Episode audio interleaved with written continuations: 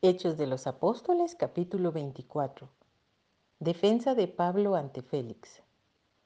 Cinco días después descendió el sumo sacerdote Ananías con algunos de los ancianos y un cierto orador llamado Tértulo, y comparecieron ante el gobernador contra Pablo.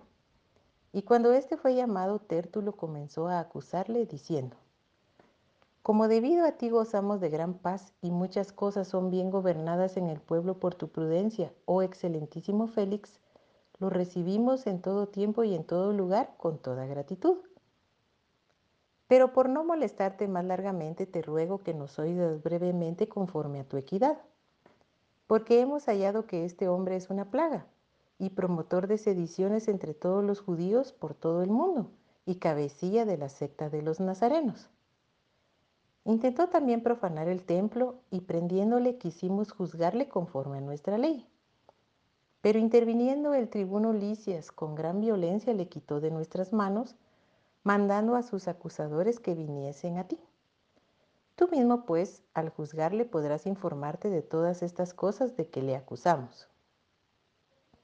Los judíos también confirmaban diciendo ser así todo. Habiéndole hecho señal el gobernador a Pablo para que hablase, éste respondió, porque sé que desde hace muchos años eres juez de esta nación, con buen ánimo haré mi defensa.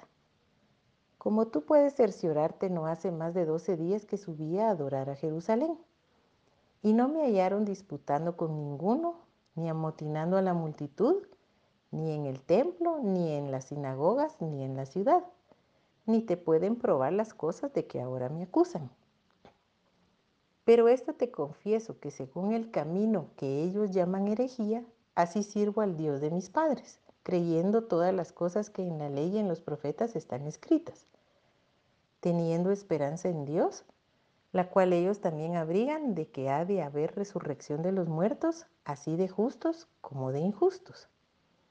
Y por esto procuro tener siempre una conciencia sin ofensa ante Dios y ante los hombres. Pero pasados algunos años vine a hacer limosnas a mi nación y presentar ofrendas. Estaba en ello cuando unos judíos de Asia me hallaron purificado en el templo, no con multitud ni con alboroto. Ellos debieran comparecer ante ti y acusarme, si contra mí tienen algo o digan estos mismos si hallaron en mí alguna cosa mal hecha cuando comparecí ante el concilio, a no ser que estando entre ellos prorrumpí en alta voz. Acerca de la resurrección de los muertos soy juzgado hoy por vosotros. Entonces Félix, oídas estas cosas, estando bien informado de este camino, les aplazó diciendo, cuando descendiere el tribuno Licias, acabaré de conocer de vuestro asunto. Y mandó al centurión que se custodiase a Pablo, pero que se le concediese alguna libertad y que no impidiese a ninguno de los suyos servirle o venir a él. Algunos días después, viniendo Félix con Drusila, su mujer, que era judía, llamó a Pablo y le oyó acerca de la fe en Jesucristo.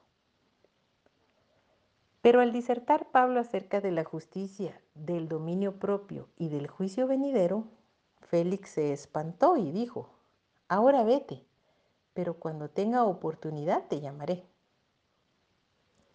Esperaba también con esto que Pablo le diera dinero para que le soltase, por lo cual muchas veces lo hacía venir y hablaba con él. Pero al cabo de dos años recibió Félix por sucesor a Porcio Festo, y queriendo Félix congraciarse con los judíos, dejó preso a Pablo.